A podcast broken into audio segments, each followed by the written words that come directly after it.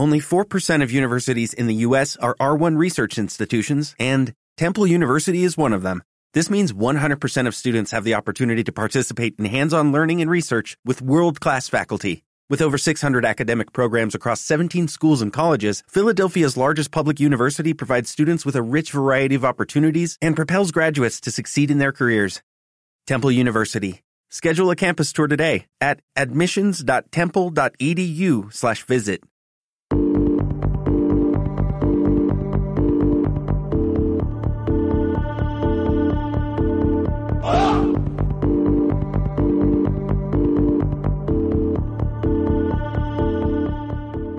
Hola a todas y todos y bienvenidos al podcast de Otros Cines Europa. Estamos eh, con una actividad eh, ferviente, siguiendo un montón de festivales en estas últimas semanas. Ayer publicamos un podcast de Documenta Madrid en el que hablábamos de, esta gran película que es All Light Everywhere de Theo Anthony. Os animamos de nuevo a que la veáis, a que la veáis en la plataforma de Video on Demand Filming. Y hoy regresamos, cumplimos con el último podcast que teníamos pendiente del Docs Barcelona Hoy vamos a apuntar alto a algunas películas muy interesantes del Docs Barcelona, en particular una que fue premiada, la película que se llevó el premio al nuevo talento del Docs Barcelona. La película en cuestión, ya os adelanto, es Inside the Red Brick Wall. Es una película dirigida por un, por un conjunto de, de cineastas, hombres, no sabemos hombres y mujeres, mantienen el anonimato, se hacen llamar el Hong Kong Documentary Filmmakers los Hong Kong Documentary Filmmakers. Y hablaremos también de otra película, eh, también os adelanto que se titula To the Moon. Y es una experiencia inmersiva y un acercamiento también conceptual a la representación de la luna en la historia del cine y también diferentes maneras de filmarla.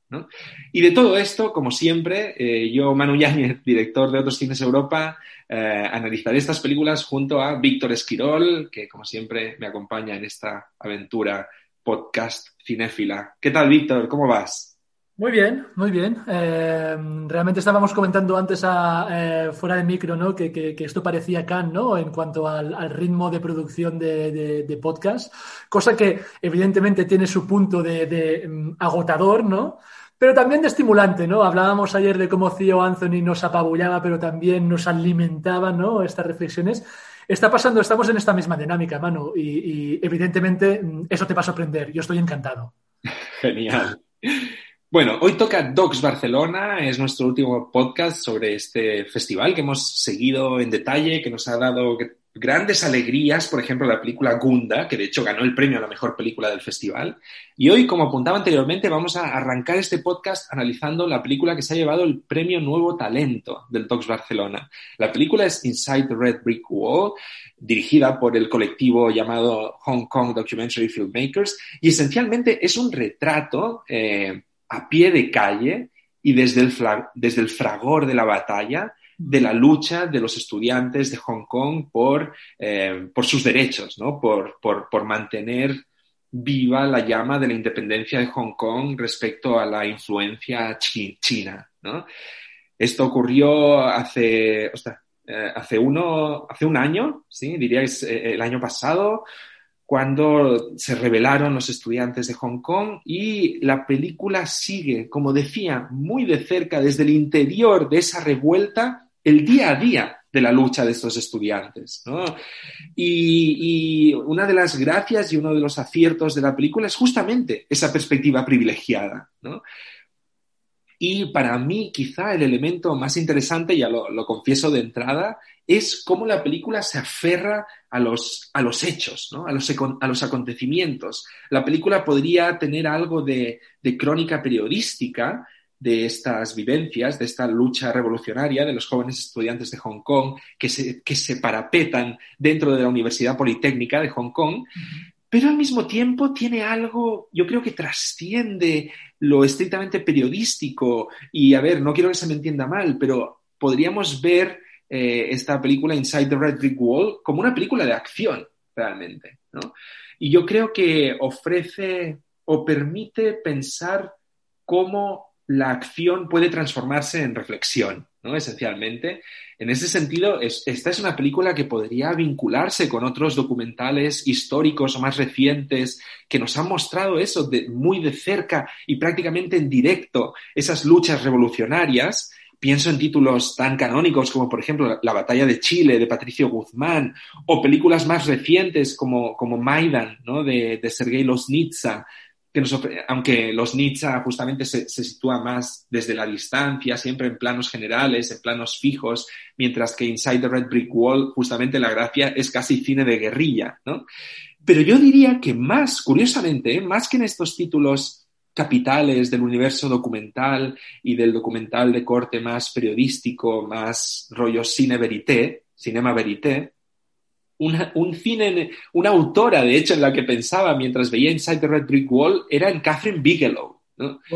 Eh, y la capacidad que tiene ella de retratar, sobre todo en sus últimas películas, en em, Detroit en particular, o también eh, The, Heart Locker, ¿no? The Heart Locker, su película sobre la guerra de, de Irak, plantear una reflexión que termina siendo claramente de corte social, que tiene un horizonte también de reflexión histórica, pero hacerlo a partir de los acontecimientos, ¿no? Y, plantearlo de una forma muy vibrante, muy casi sensorial, ¿no? En este caso, Inside the Red Brick Wall te mete en el interior de esa universidad donde, como he apuntado, los, los, estudiantes están parapetados, defendiéndose de la policía, con una batalla también eh, dialéctica, pero yo diría que, aunque, aunque tiene peso, cómo van intercambiando eh, lemas ¿no? a través de, los, de sus magnetófonos, la policía y los estudiantes, al final yo creo lo que, lo que impera es esta idea de la acción, ¿no? La, vibración con la que van viviendo cada momento,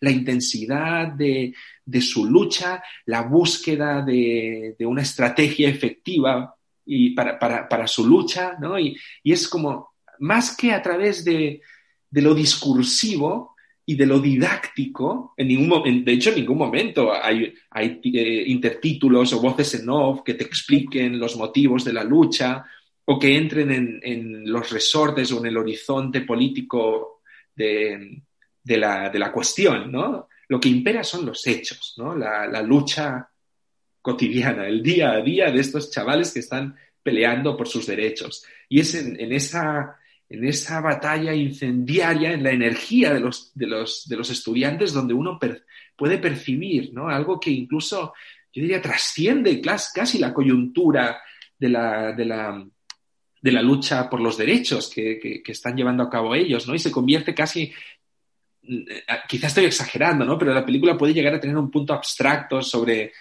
y termina siendo una obra sobre la lucha por la libertad, ¿no?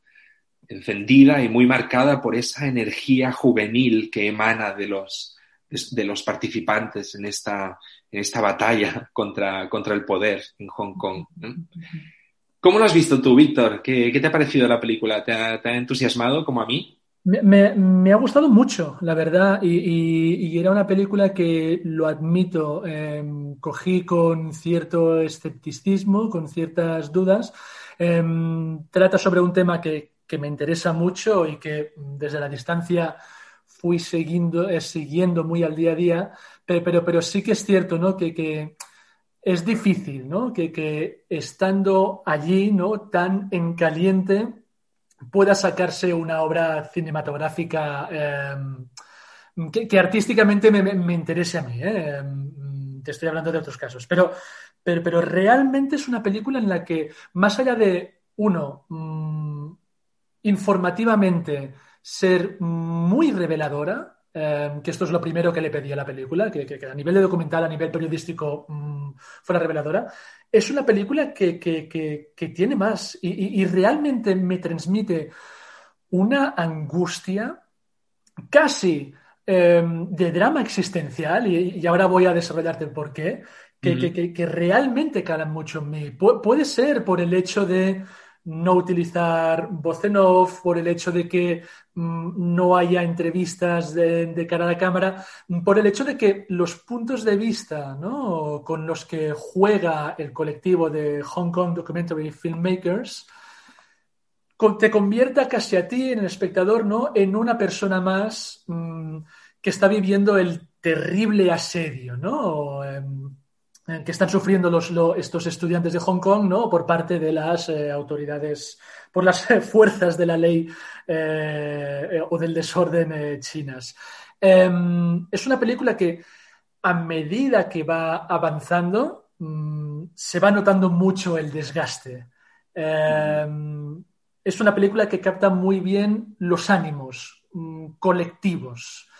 Es una película que, mm, llegado al podríamos llamarle clímax final, eh, hay un momento en que dentro de, este, de esta piña de estudiantes surgen las dudas.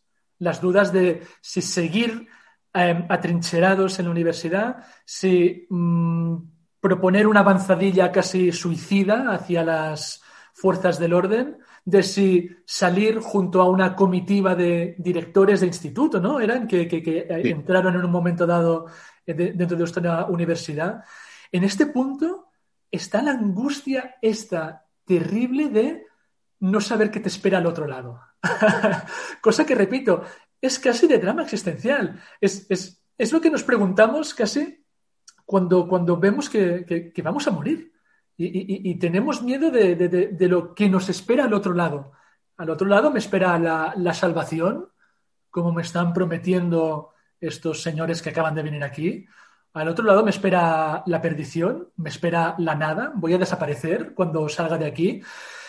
Es algo que cala eh, realmente en el relato y que le da realmente una dimensión muy, muy, muy universal a este conflicto. Es, un conflicto muy, muy local, ¿no? Eh, geopolíticamente hablando, pero es un conflicto en el que los dramas, las angustias, las inquietudes humanas que se reflejan en esta gente que está luchando, calan mucho en mí y conectan mucho con, bueno, con preguntas, con angustias, con inquietudes que yo también he podido tener. Estoy totalmente de acuerdo, de acuerdo contigo y de hecho a partir de tu reflexión me, pregunto, o sea, yo tengo la impresión de que, de que esta película, de que Inside the Red Brick Wall, tiene, al, pegarte tanto a los acontecimientos y al seguir tan, tan de cerca las, las, subidas y bajadas anímicas del grupo, los momentos de euforia, de batalla física, estos, eh, eh, todo ese final más agónico al que estás apuntando, ¿no? Donde se, se huele la derrota y la perdición todo esto se vive con enorme intensidad, pero yo diría, es una impresión que, te pregunto si, la compartes, que no, no, termina imperando un discurso épico. Creo que es, es, interesantísimo, porque lo que tú planteas de esa batalla contra, por la supervivencia y la posibilidad de la muerte en cualquier momento, podría tener una, un podría desatar ¿no? una especie de, discurso épico. Y de hecho, en algún momento, algunos de los, de los, de los estudiantes que están combatiendo intentan ¿no? alentar o, alimentar esa dimensión épica de la lucha, pero realmente al final te das cuenta de que no, lo que impera es, es esta batalla pírrica ¿no? de estos chavales contra, contra un poder que no, que no, que no da el brazo a torcer, ¿no? Tienen algo de, de sísifos, de jóvenes sísifos, ¿no? Dándose de bruces contra, contra una pared, ¿no? Ah, y creo que, es, no, sé hasta qué punto es consciente por parte de, los cineastas el hecho de no caer ¿no? en una cierta épica o en un cierto romanticismo ¿no? en el retrato de esta batalla. Es todo muy, muy crudo, es, sí, sería como cinema verité en, en la mejor versión, ¿no? Y yo te digo que, que, que, lo que me cala más a mí, lo que veo más en este relato es, repito, em, son dudas, son indecisiones, eh, son eh, angustias, em, lo cual, repito, ¿no? nos aleja de este posible relato épico. Es una película que, que dentro de mm, lo silente, eh, en, el punto de vista, repito, la ausencia de voces en off, de, em, em, entrevistas de cara a la cámara, bla, bla, bla, em, es muy elocuente. es una película que habla mucho sobre cómo la falta de comunicación, ya sea querida o no, va minando, va minando cualquier lucha, cualquier colectivo. La película, de hecho, empieza con los intentos de comunicación entre los estudiantes y la policía. Y lo único con lo que consiguen comunicarse es a través de lanzarse música mmm, provocativa, a través de apuntarse con punteros y, y, ciertamente a la que los estudiantes, sobre todo al principio, intentan establecer una línea de diálogo con la autoridad, ven que allí solo hay el silencio. Y este silencio, este también encierro, este no, ser, no, no poder comprobar al 100% qué es lo que está pasando fuera, es lo que va minando la moral de esta gente. Eh, es un relato sobre, sobre un encierro angustioso, eh, asfixiante, y cómo este va calando en la gente de allí. La voz de la gente, no sé si te fijaste, eh, Manu, pero eh, estos discursos, estas arengas que, que, que ciertos personajes intentan en, en, determinados puntos de la narración, notas como se van volviendo cada vez más irracionales, mm. más desesperadas. Hay, de hecho, un personaje que en, en, el tramo final de la película lo apunta a él mismo y dice, me estoy quedando sin voz. Se están desgañitando. Eh, en la propia voz, ¿no? Eh, se está reflejando la desesperación, el no poder ir a ninguna parte. Son sentimientos muy, muy, muy potentes. Eh, estabas tú hablando antes de, de, del cine de Catherine Bigelow. Te lo compro totalmente porque yo había pensado en el de Paul Greengrass, antes de que fuera engullido más por la maquinaria de Bourne y todo esto, ¿no? Pero estoy pensando en el Paul Greengrass de Bloody Sunday, en el Paul Greengrass de incluso de United 93, ¿no? O este Paul Greengrass que mmm, hacía, bueno, recreaciones, ¿no? Históricas, pero con un estilo muy, muy documental, ¿no? Y sobre todo con la voluntad de meter al espectador allí, con la gente que sufrió aquellas catástrofes colectivas. Estaba pensando también en, o sea, Inside the Red Brick Wall, eh, le guste o no, es una película muy zeitgeist, ¿no? Es porque, es una película que está en el momento, en el lugar indicado, ¿no? Para que veamos hacia dónde está yendo el mundo, ¿no? Es una película que, que, que, que también confirmaba los peores temores de, de, de grandes genios eh, del cine asiático. Estaba pensando en Katsuhiro Tomo, estaba pensando en aquellas imágenes apocalípticas de, de, Akira, ¿no? Eh, que Akira, no, no, no, lo olvidemos, ¿no? En aquella Neo-Tokio pasaba en una ciudad que precisamente estaba asediada por disturbios, por gente descontenta que se manifestaba violentamente y que recibía respuestas aún más violentas por parte del poder. Estas imágenes de una gran urbe, ¿no? Una megalópolis devastada, ¿no? Por las guerrillas urbanas, son imágenes que estaban presentes totalmente en Akira y son imágenes que, que inevitablemente impregnan el relato de Inside the Red Brick Wall.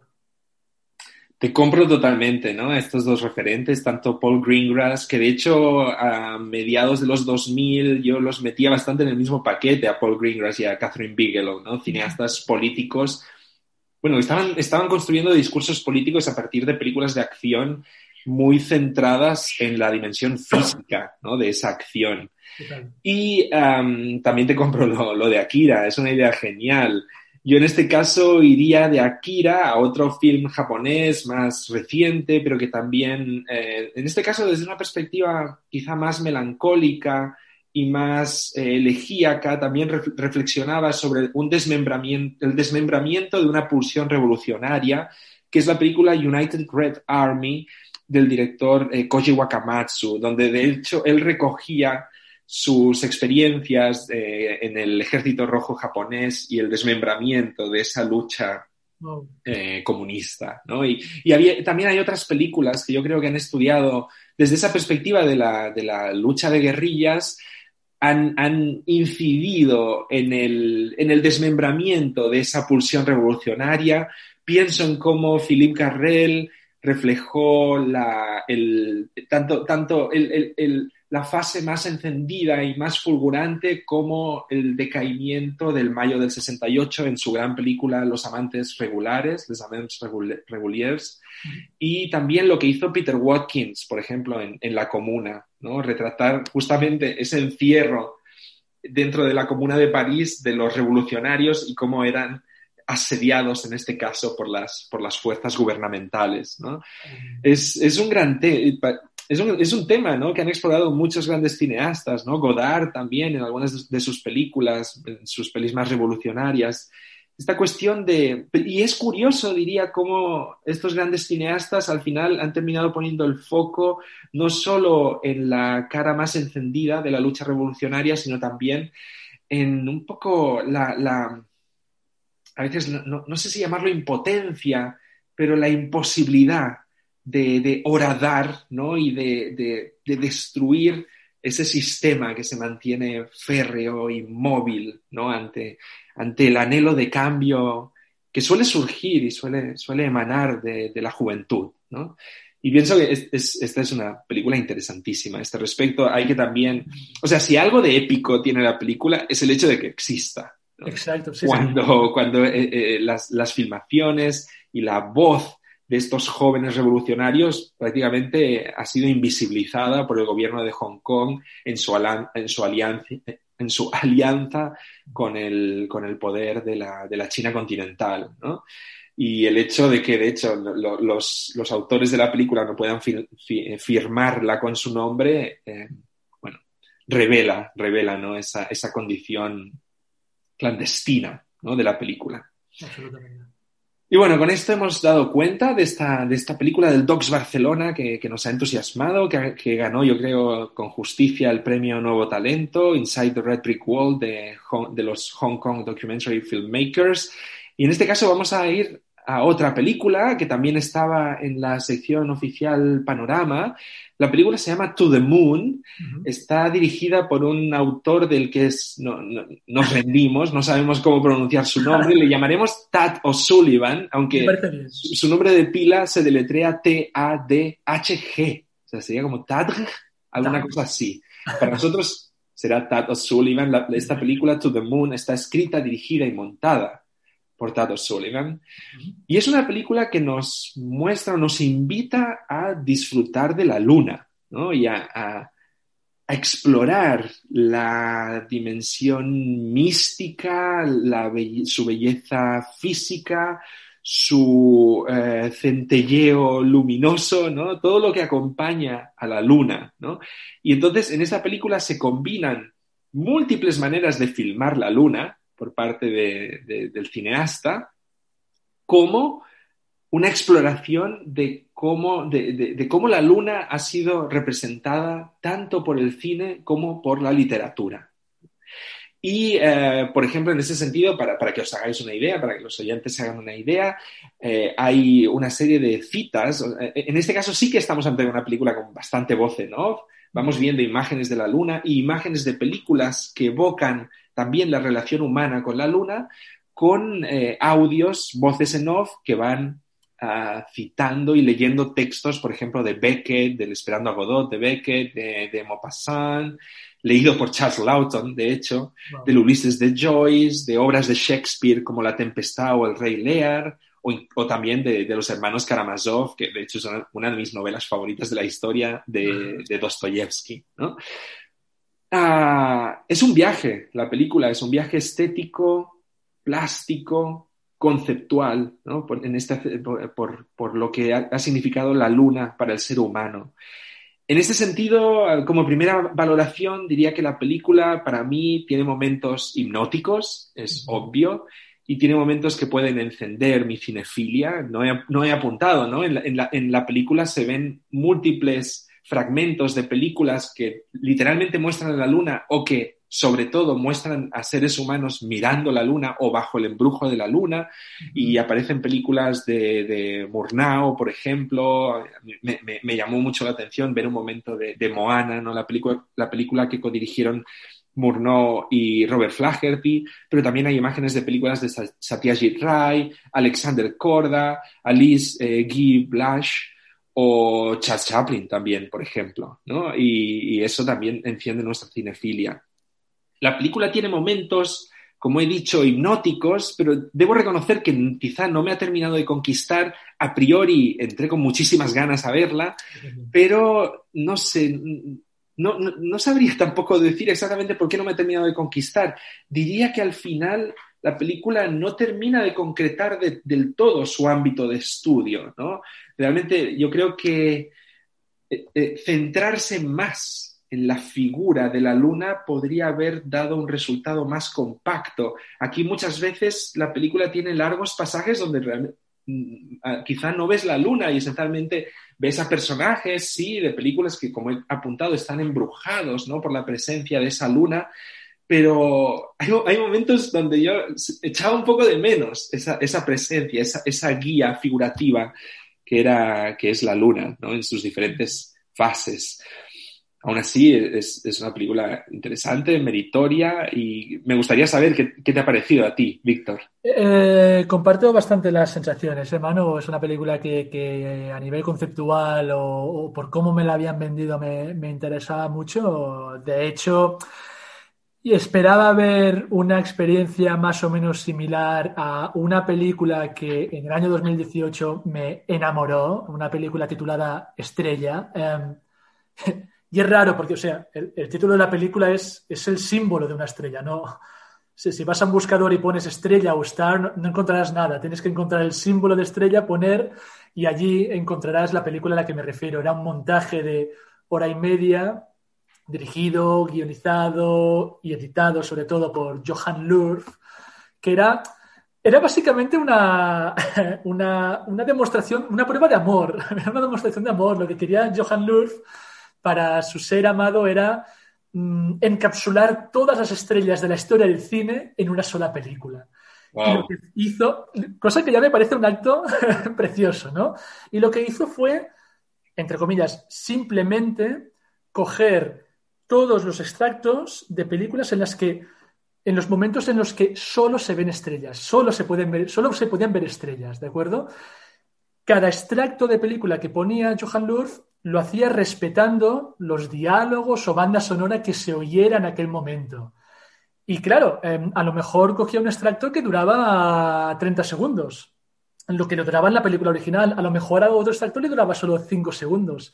Lo cual daba una sensación mm, a veces caótica, eh, pero, siempre muy libre, eh, que a mí me tuvo totalmente, bueno, me, me, me llevó en volandas. ¿eh? Por cierto, lo que hacía Johan Lurf era un recorrido cronológico, ¿eh? o sea, todas las películas que cogió, pues empezaba con George Méliès, ¿no? Y terminaba con la última, ultimísima Star Wars, ¿no? Por ejemplo, em, lo cual también servía mucho para para ver lo que apuntabas tú con, con To the Moon, ¿no? Las maneras que ha tenido el cine, ¿no? A lo largo de toda su historia de representar este, la bóveda celestial, ¿no? El firmamento de, de, de noche.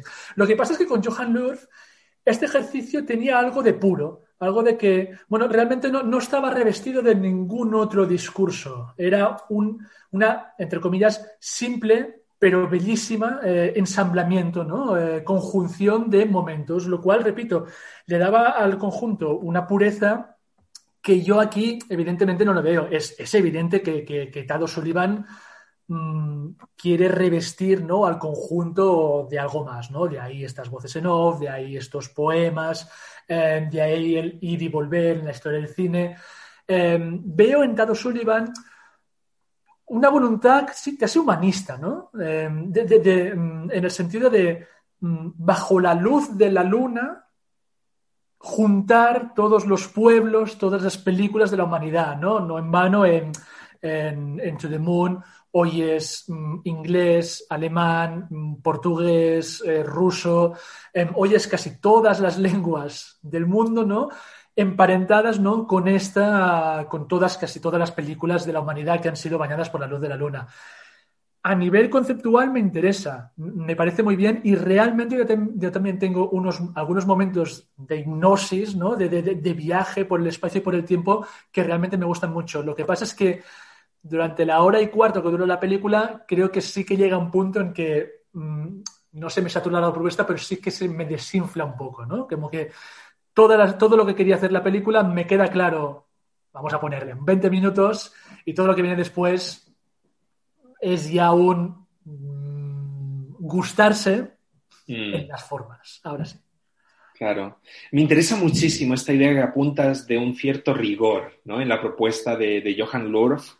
Y de hecho es, eh, es algo que me viene a la cabeza cuando pienso en los mejores ejemplos de películas que han abordado una figura de la naturaleza de una manera muy sistemática. Pienso, por ejemplo, en las grandes películas del cineasta experimental norteamericano James Benning, esas películas que se llaman Thirteen Lakes y Ten Skies, ¿no? Y que son literalmente eso, trece planos de lagos norteamericanos filmados con la duración de lo que dura una bobina de 16 milímetros y 10 cielos también estadounidenses, ¿no? Y había, no sé, había algo, algo, algo, algo hipnótico, pero al mismo tiempo muy sólido en ese, en ese rigor, ¿no? en la consistencia. Y esto que me apuntas de Johan Lurf, el hecho de que dejase siempre, de que las duraciones de los fragmentos fuesen diferentes, de que no hubiese demasiado juego con el montaje, en la búsqueda quizá de una, de, de una pulsión sinfónica, pues me parece interesante. Y de hecho lo que pasa en To the Moon es quizá lo contrario, es como que el cineasta tiene mucha necesidad de ir construyendo un, discurso muy propio a partir de todas estas imágenes. Y realmente todo el juego con la voz en off, momentos musicales y, también un trabajo bastante intenso con el montaje, ¿no? es una película bastante entrecortada, hace para mí me, me, deja la sensación de estar ante una especie de magma de imágenes y de estímulos audiovisuales un poco informe, ¿no? Quizá todo esto tiene sentido porque la película está intentando evocar eh, eh, quizá ideas bastante abstractas, ¿no? Este, este misterio que, rodea a la luna, esta dimensión más mística, ¿no? De, esta, de, la luna. Sin embargo, al final a mí eso, este, esta, esta, forma de ir eh, almacenando y entrelazando imágenes de una manera un, pelín frenética hace que para mí el conjunto termine siendo un pelín homogéneo, ¿no? Eh, termino echando de menos una, cierta, una cierta cadencia más, eh, no sé si decir más, más abrupta, pero donde pudieses sentir la presencia de cada una de las imágenes como algo sólido, con, con una cierta autonomía, ¿no? que yo creo que estaba tanto en el trabajo de que tú apuntas de Louvre como el de James Benning o por ejemplo lo que hizo Abbas Kiarostami en su película Five, ¿no? que eran también cinco planos muy largos centrados en la idea del mar, ¿no? con diferentes pequeñas historias en cada uno de ellos. ¿no? Pero esta idea de, de un cierto rigor a veces es muy, es muy interesante. A priori, es curioso porque a priori podría parecer, podrían parecer películas más, más áridas, ¿no? Más duras, estas que estoy elogiando, que, que To the Moon, que es una película quizá más fluida, ¿no? Y más, eh, ¿cómo decirlo? Eh, no sé si más espectacular o más, más, más sinuosa, ¿no? Más torrencial. Pero, no sé, al final yo creo le, le queda algo un pelín más impersonal a Tato Sullivan con su To the Moon. Eh, estaba pensando también en dos eh, ejemplos de, collage eh, metafílmicos ¿no? que hemos visto últimamente. Estaba pensando en lo que fue The Green Fog ¿no? de Guy Maddin y los hermanos Johnson. Estaba pensando también, sobre todo, en lo que fue No creas que voy a gritar de Frank Bovet, ¿no? dos películas hechas a partir de otras películas, ¿no? Pero que tenían muy claro qué historia te estaban contando, ¿no? En el caso de Green Fog, evidentemente era Vértigo, ¿no? De, Alfred Hitchcock. Eh, y en el caso de No creas que voy a gritar, era un diario personal, eh, íntimo y personal del director ¿no? y, montador, eh, a partir de otras películas. Lo, lo, cual, repito, o sea, estoy contraponiendo lo que fueron estas dos películas con To the Moon, porque tanto de Green Fog como No crees que voy a gritar, mm, repito, eh, creo que tenían mucho más claro dónde querían ir, ¿no? Y, a partir de ahí utilizaban el cine, ¿no? Para estos propósitos. Into the Moon, veo que realmente, em, más que querer contar una historia, quiere contar un concepto, ¿no? Pues la luna, ¿no? Y en esta vaguedad, no sé si vaguedad o falta de concreción, creo que es donde la película se acaba disolviendo un poco. De acuerdo. Bueno, en, ese sentido yo, yo, yo quizás sí que las encontraría más cercanas, ¿no? To the Moon, a estos dos ejemplos que has planteado, a No creas que voy a gritar y a The Green Fog, ¿no? Películas así más, torrenciales que, que buscan, un, sobre todo eh, The Green Fog, ¿no? Que busca como conquistar tus sentidos y introducirte en una experiencia más bien hipnótica. Pero, pero sí, es verdad, también, se puede ver ese contrapunto que apuntas, ¿no? que como si que hubiese una idea más sólida en The Green Fog y en No creas que voy a gritar. Aunque yo diría que en, yo no criticaría tanto To the Moon porque le falte un norte, ¿no? Creo que sí, tiene muy claro que quiere trabajar la luna y diferentes dimensiones en torno a la luna, ¿no? Mi problema más, eh, mi problema apunta más como a una cierta falta de autonomía de cada uno de los clips y de las imágenes, ¿no? Y al final queda eso, un, magma, un pelín informe, como he apuntado anteriormente. En todo caso, es una película interesante y yo creo que celebro que haya estado en el Docs Barcelona. Con esto cerramos el último podcast, de hecho, sobre este festival que nos ha dado, como he apuntado al inicio, grandes alegrías, una gran película como Gunda, que por cierto en algún momento, eh, ahora ya está en salas, y en algún momento volverá a la plataforma Filming de Video on Demand.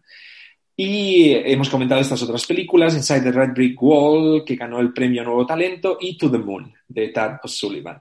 Con esto... Y, también la, alegría que para, mí al menos supuso la fiesta del fin del mundo. ¿eh? Es que, es, una, es un cortometraje que no me he sacado de la cabeza y que cumplí mi, mi, mi amenaza y seguí viendo posteriores días durante Dos Barcelona. ¿eh? Genial. Genial. Sí, sí, han habido grandes alegrías. Con esto cerramos estos podcasts sobre el Docs Barcelona. Van a haber más podcasts sobre Documenta Madrid y de hecho, eh, para los que estéis escuchando este podcast hoy mismo, ¿no? el miércoles 2 de junio, apuntar que mañana es un día importante para nosotros porque se anuncia la programación oficial del Festival de Cannes y estaremos muy atentos a ella y le dedicaremos un podcast.